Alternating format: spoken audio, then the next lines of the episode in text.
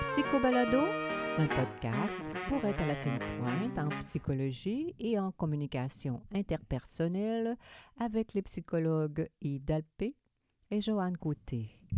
Bonjour à vous tous. Aujourd'hui, en ce samedi 24 octobre 2020, notre sujet principal porte le titre suivant La psychothérapie offerte gratuitement par le gouvernement. Mais d'abord, le docteur Yves Dalpé nous présente succinctement quelques nouvelles tirées de recherches récentes en psychologie. Bonjour, cher Yves. Bonjour, ma chère Joanne. Ça va bien? Oui, très bien. bien content de faire notre émission, même si je me sens un petit peu coupable parce que c'est le vendredi qu'on aime la faire et quelquefois il nous arrive des pépins et on se retrouve le samedi, mais On est là. on est là puis bien content. Oui. Première recherche, le choix du conjoint idéal. Oui, bon. Alors, Joanne, c'est une recherche qui a été publiée dans British Journal of Psychology. Et euh, les chercheurs euh, ont euh, fait la recherche avec 90 femmes et 70 hommes blancs hétérosexuels dans le Royaume-Uni. C'était des jeunes qui étaient âgés de 17 à 26 ans. Et quelle est la conclusion? Je fais grâce de la façon de faire là, pour euh, Mhm. couper court. Ce qui, euh, ce qui m'a intéressé, c'est que c'était- c'était que j'ai été surpris du- de la découverte. Oui. C'est que on s'est rendu compte qu'en fait, les femmes surestiment les préférences des hommes pour la minceur. Ah ben, Tiens, gardons ça. ils Puis- surestiment Oui, les femmes s'imaginent, que les hommes oui, préfèrent les femmes. beaucoup plus minces que la réalité. Et au contraire, les hommes surestiment les préférences des femmes pour la masculinité, l'apparence de masculinité. Mhm. Bon, ben, Alors, Écoute, ce sont des bonnes nouvelles, pas- oui, ben c'est ça. Il n'y a, quand même pas beaucoup de sujets, là, 20 99 femmes puis 70 hommes jeunes dans le Royaume-Uni. Mais c'est quand même intéressant. Tu sais, ça, ça, ça, ça défait. Ça, donne l'idée que peut-être qu'on on ça- surestime. Ça, ça serait à reprendre, évidemment, pour Oui, vé- pour être vérifier. certain. oui. On entend tellement le contraire. hein. Oui, c'est ça, mais quand même, ça donne espoir un peu. Alors, deuxième recherche, l'autonomie au travail et la mortalité. Oui, Dieu c'est- Seigneur, c'est quoi les liens entre ces deux variables-là? L'autonomie au travail et la mortalité. Oui. Alors, Joanne, il faut que je trouve mon texte. Ça serait bien, Je- ça serait Oui, bien que tu trouves ta recherche. Bon, L'autonomie, voilà. bravo. Voilà, je l'ai. Alors, euh, euh, tiré du euh, journal qui s'appelle Journal of Applied Psychology. Et c'était fait sur 3148 adultes. Et c'est une recherche qui a duré pendant 20 ans. Ça, c'est toujours Ben, c'est sérieux, hein? plus- et c'est ça, ça montre le sérieux et puis euh, les, les- les données sont nécessairement euh, fiables, on- peut dire, solides. Et puis, imagine-toi que bah, ça va dans le sens de ce qu'on pense, mais ça va plus loin que ce qu'on pense. euh, et c'est que euh, les conditions du travail peuvent affecter la santé au point que on s'est rendu compte que les emplois qui demandaient peu de- d'habilité cognitive ou dans lesquels les gens avaient peu de contrôle Mhm. sur ce qu'ils faisaient, bien, ça atteignait euh, la, la- la santé mentale et euh, même que euh, on a vu que ça provoquait une mort euh, plus, euh, euh, plus, Mhm. plus jeune, plus, En, plus- en deçà de l'espérance de vie. ben, c'est pas dit tel quel, Ouais, là, ben, euh, mais on dit qu'au contraire, les emplois qui, euh, euh, où est-ce que c'est que les gens ont plus de contrôle, eh bien, ça, ça accroissait po- le, le- le fait que le- le- la vie durait plus longtemps. Ben, l'espérance je de vie, m'exprime- ouais. Je m'exprime mal. Il y, a, il y a un lien direct avec le- le- le- le- le- la mortalité, plus Alors, jeune ou plus vieille. plus on est autonome dans un travail et plus la possibilité de, de vivre vieux euh, Oui, est là. La, proba- la ça. probabilité Oui, est l'inverse. Oui, C'est inversement proportionnel. Moins on a d'autonomie, puis plus on, on risque de mourir Mais, euh, mais en c'est- deçà. c'est que ce genre de recherche-là, moi, moi, je trouve toujours ça très instructif parce que ça, ça- ça va toujours dans le sens que la santé et même la longévité sont affectées directement par notre bien-être euh, psychologique. Mhm. Et euh, dans, là, dans le cas, pour le travail, c'est sûr hein, qu'on euh, Mhm. à- si on pense à toutes les heures qu'on passe euh, c'est- dans une semaine, dans C'est- chaque, c'est à chaque vie. jour. Alors, le con- donc, le confort qu'on éprouve au travail a un impact considérable. Et là, on ne parle même pas de relations interpersonnelles. On parle de, du fait que On est autonome. les gens ont l'impression d'avoir du contrôle sur ce Mm. qu'ils font. Donc, j'imagine que ça donne un sens à ce qu'ils font. Ils doivent se trouver plus efficaces quand ils contrôlent en, dans- en le faisant de la bonne façon, d'après ce qu'ils voient, etc. Hmm. Alors, je trouve ça euh, riche comme... euh, Comme information, oui, ça, va- ça va oui. souvent oui. dans le sens de ce qu'on pense. hein, la- Oui. la- plus on, on sent qu'on contrôle ce qu'on fait, plus on, on peut, on peut aller loin. Hein. Oui. On, on- on a un bon, on a un bon pouvoir au niveau de notre, notre santé physique et mentale. Alors, troisième recherche, le statut social élevé et l'arrogance. Eh bien oui, on s'en doutait peut-être aussi que le, le statut social élevé peut porter à l'arrogance, mais dans cette recherche-là, on l'a bien démontré. C'est une recherche qui est parue dans le journal Personality and Social Psychology Bulletin Ouais. et c'était faite sur euh, 2374 euh, adultes américains. Et puis, eh bien, euh, exactement, euh, on s'est rendu compte que les gens qui avaient un haut, euh, un haut statut social et qui étaient plus riches, eh bien, ils avaient plus tendance euh, à penser que ceux qui ne pensaient pas comme eux étaient incompétents ou biaisés. Euh, alors, c'est quand même intéressant de voir que ça affecte le, jugement à ce point-là. Hein? Mhm. Et Et l'arrogance. oui, puis euh, et oui, ça, les- ça les rendait arrogants aussi, on l'a dit un, un peu plus, euh, un peu plus loin dans, dans la recherche. Là. Et puis, euh, ce qui est drôle, c'est qu'on s'est rendu compte que cette, et que cette tendance-là là, de, de- se manifestait même par le, le biais d'un jeu. Alors, on- on- dans un jeu quelconque, on disait aux participants qu'ils performaient, à- à- à- ceux à qui on disait qu'ils performaient mieux que la moyenne, Ouais. si tu veux, eh bien, euh, ils avaient euh, tendance à, eux aussi à, à de- à- à être arrogants. c'est pas possible. C'est- c'est Dans drôle le un cadre d'un jeu, Oui. et ça reflète aussi Même la- là, puis la même quand on leur disait que c'était dû à- au hasard, là, ils, se- pétaient les bretelles quand même.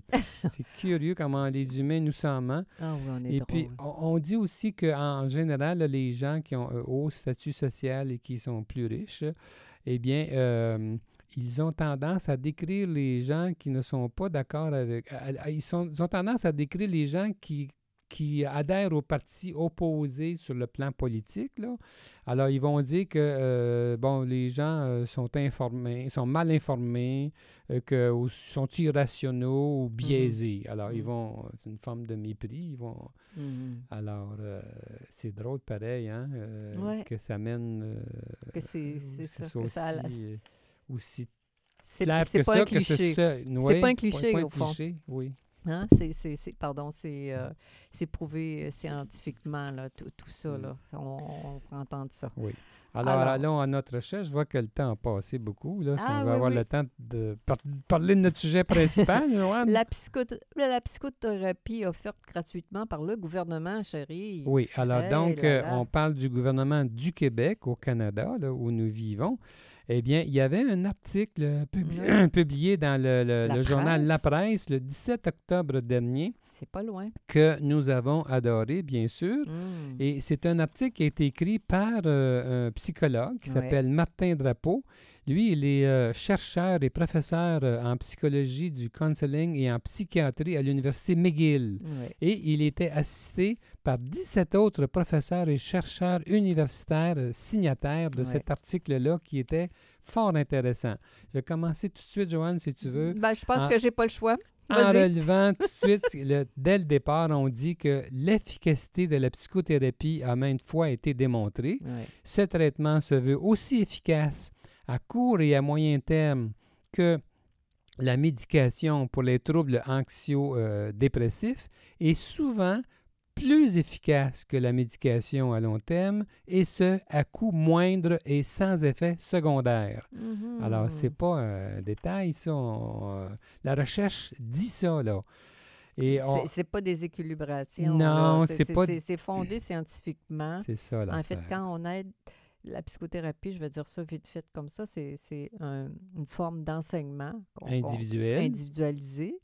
Et quand on, on aide la personne à changer la perspective, euh, ce que- la manière dont elle se perçoit, la manière dont elle perçoit la vie, quand on aide la personne à avoir des, des comment dire, une lecture plus euh, objective ou plus, plus positive de- d'elle ou de, des difficultés, Ben, on, on l'aide à, à devenir plus puissante et à, à être moins malade. On en parle En souvent plus, de, ouais. de, de, de, de tout le lien qui, qui existe scientifiquement entre les gens qui, se, qui ont une bonne estime d'eux, qui ont du contrôle, sont moins malades. sont- Alors, on dit, Joanne, dans cet article-là, que d'ailleurs, 75, 60 et- excusez, Oui, 75 75%. des patients préfèrent recevoir une psychothérapie plutôt que de la médication. Mais malheureusement, c'est pas ce qui C'est tout le arrive. contraire C'est tout le contraire. Alors donc, euh, euh, l'idée de- de- des auteurs, de, Mhm. Martin Drapeau et de- des co-signataires, Mhm. c'est, c'est- la question qu'il pose, c'est pourquoi alors ne pas assurer un accès universel à la Mm. psychothérapie, d'autant plus que selon des études menées au Québec, chaque dollar investi en des services de psychothérapie Mhm. euh, assurés par l'État rapporte 2 dollars en bénéfices. Et euh, c'est parce que c'est payant. Euh, Ouais. c'est, c'est- ça prouvé, coûte moins. hein. Oui, C'est prouvé. En Angleterre, le programme Improving Access to Psychology Therapies, euh, lequel permet un accès universel à la psychothérapie, a un coût net de zéro. Les conclusions des études sont claires. L'accès accru à la psychothérapie, financé à même le système public, il est rentable économiquement. La question elle devrait plus être de savoir si le Québec devrait assumer les coûts des services de psychothérapie, mais comment? Alors, de- dernièrement, il y avait eu quand même euh, quelqu'un du.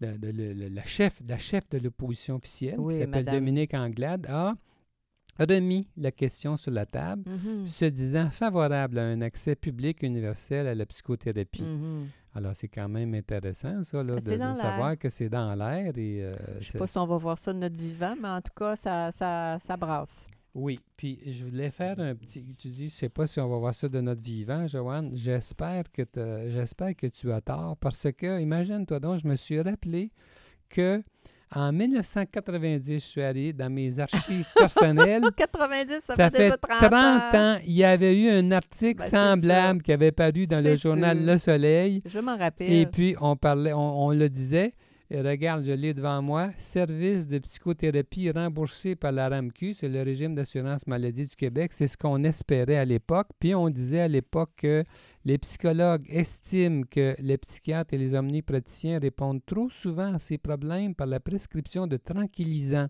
Mm. On disait qu'en 1988, le, le- le régime d'assurance maladie du Québec avait remboursé 38 millions en tranquillisants seulement pour les personnes âgées qui, étaient des bénéficiaires d'aide sociale. Alors, c'est dire que si- ce Mm. chiffre-là, d'ailleurs, j'ai vu des recherches euh, subséquentes qui montrent que c'est n'est pas 38 millions. C'est hein. énorme, j'ose pas le dire de mémoire. C'est incroyable. Le- alors donc, et puis on disait dans cet article de 1990, on sait que dans 60% des cas, les médicaments ne sont pas la solution au problème euh, de santé mentale. Alors c'est quand même hey, 30 ans plus tard. On en parle encore. en parle Tout le monde en parle. Alors j'espère que j'espère qu'on j'aimerais qu'on soit au- dans- aussi intelligent qu'en Australie Bien et sûr. au Royaume-Uni où c'est le cas, ça se fait. Ouais. Euh, oui, alors, euh, je sais très bien. ils ont ils ont euh, de- de- Un système universel qui, les- les- la psychothérapie est remboursée dans ces deux pays-là. oui. Et il y a des pays par exemple, euh, les pays, les pays du Nord ou euh, l'Allemagne, possiblement aussi, ça, c'est sur toute réserve. Euh, le- lorsque la personne est déprimée, on, on lui fait d'abord un traitement, une psychothérapie et après, si ça ne fonctionne pas, on se tourne vers la médication et non le contraire. Ici, on- Ben oui. Puis euh, on dit dans l'article de, de la presse récent euh, euh, de Martin Drapeau là, que Mhm. euh, faudrait que ce soit un système flexible. Même si un nombre maximal de séances était fixé, il devrait y avoir possibilité d'aller au-delà de ce nombre, de ce nombre lorsqu'indiqué, parce que j'ai bien aimé ce qui est- cette idée, c'est cesser un traitement de psychothérapie avant terme est néfaste, tout comme ce l'est pour une chimiothérapie. Ouais. Alors, puis il disait, ben, il disait, et c'est écrit aussi, euh, on ne devrait pas, par ailleurs, s'inquiéter quant aux abus.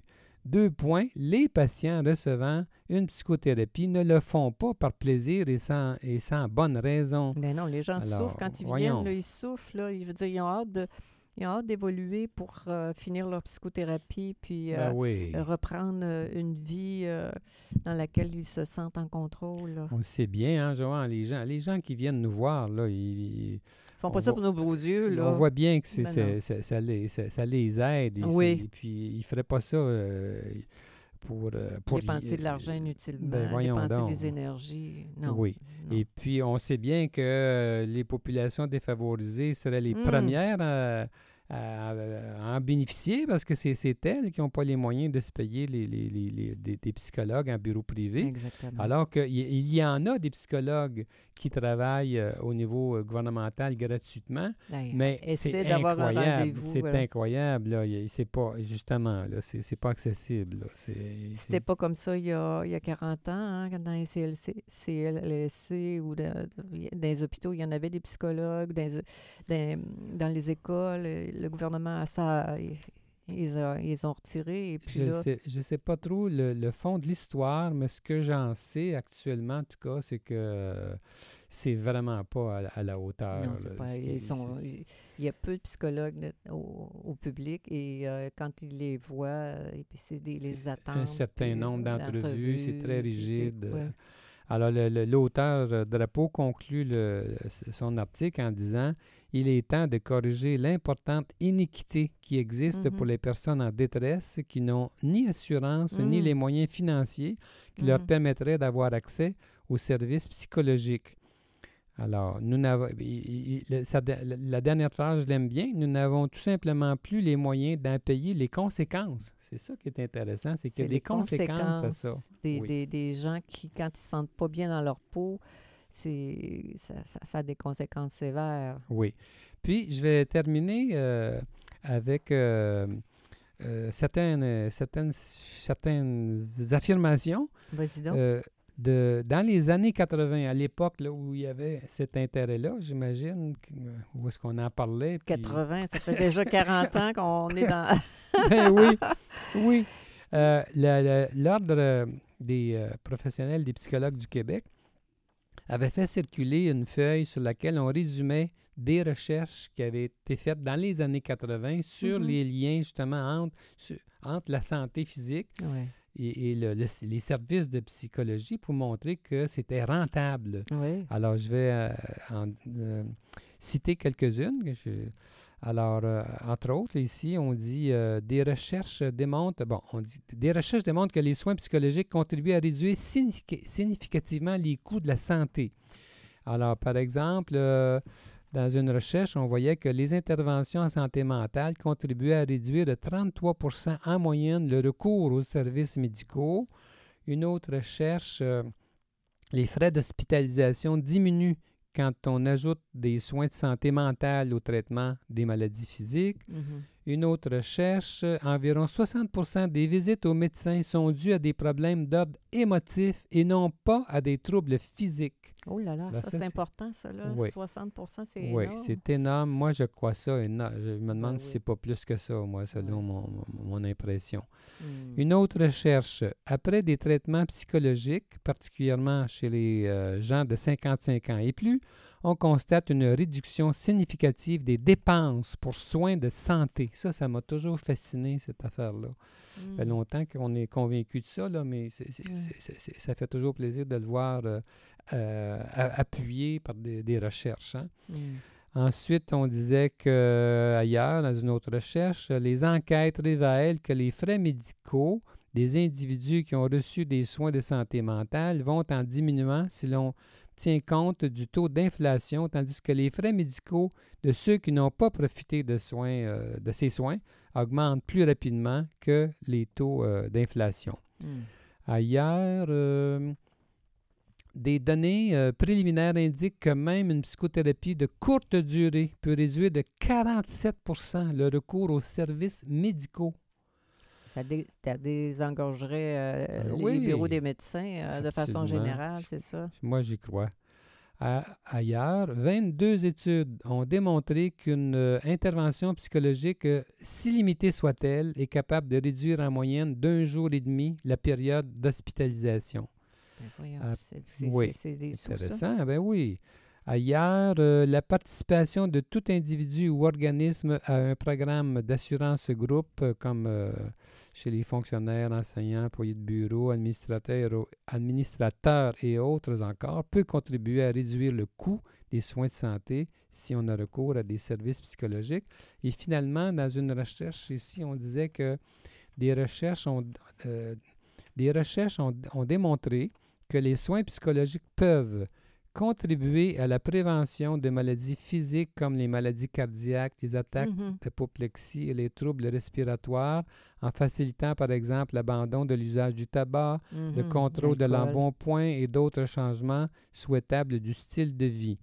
Alors, favoriser le traitement médical en atténuant, en atténuant la crainte des examens périodiques, en préparant mentalement le patient aux séquelles psychologiques et physiques de l'intervention chirurgicale et en convainquant euh, le malade de la nécessité de se confirmer aux directives de son médecin. Alors donc, euh, même euh, du côté médical, autrement dit, on, on serait supporté, aidé par cette, l'intervention de, des psychologues. Bien sûr. Oui. D'ailleurs, aux États-Unis, on voit de plus en plus, je vois de plus en plus de recherches, moi, qui montrent les liens et qui montrent l'intervention des psychologues qui travaillent de concert avec les médecins dans les hôpitaux pour toutes sortes de, de- de- de situations euh, physiques euh, Oui. et euh, c'est extrêmement euh, efficace. bien sûr. oui. bien sûr. Alors donc, euh, voulais-tu ajouter autre chose, ma Bien chère non, mais moi, j'y crois, c'est ma profession, puis je- j'avais, je veux dire, c'est c'est ma vie, alors euh, t'as pas à me faire la, à me convaincre. Je trouve que c'est... Bon, souhaitons que euh, peut-être qu'en période de pandémie, que ça va, ça va donner encore plus de sens au gouvernement de, de, de, de permettre ça, ou peut-être que c'est le contraire, hein, tout notre argent va... Ben, tu as raison de faire un lien avec la pandémie, Joanne, parce que l'article du professeur Martin Drapeau commençait justement avec cette affaire-là. La pandémie a nettement compliqué la situation. Exact. On disait que selon l'Institut national de santé publique du Québec, euh, dès les premiers mois de la pandémie, 12% des Québécois présentaient un niveau de détresse psychologique élevé, atteignant C'est 30 beaucoup. chez les jeunes âgés de, 8, euh, de, de 18 à 24 ans. Mhm. Puis avec la pandémie, il y aurait aussi eu une augmentation des intentions et des cas avérés de suicide et de Oh. mort par opioïdes. Alors donc, euh, il y, a- il y a un besoin euh, évident de- d'intervention. C'est ça. Alors, souhaitons que, souhaitons que la- la- je veux dire, qu'on soit rendu là socialement à s'offrir ces soins-là. On, on se le souhaite. Oui. Alors, voilà, ma chère Joanne, nous On allons terminer notre euh, épisode d'aujourd'hui. C'était Psycho Balado avec les psychologues Joanne Côté et Yves Dalpé. Nous sommes psychologues cliniciens en pratique privée dans la ville de Québec. Pour plus d'informations sur qui nous sommes, sur nos livres et nos services, n'hésitez pas à consulter notre site web www.dalpecote.com. Bonne semaine à chacun de nos auditeurs. À bientôt.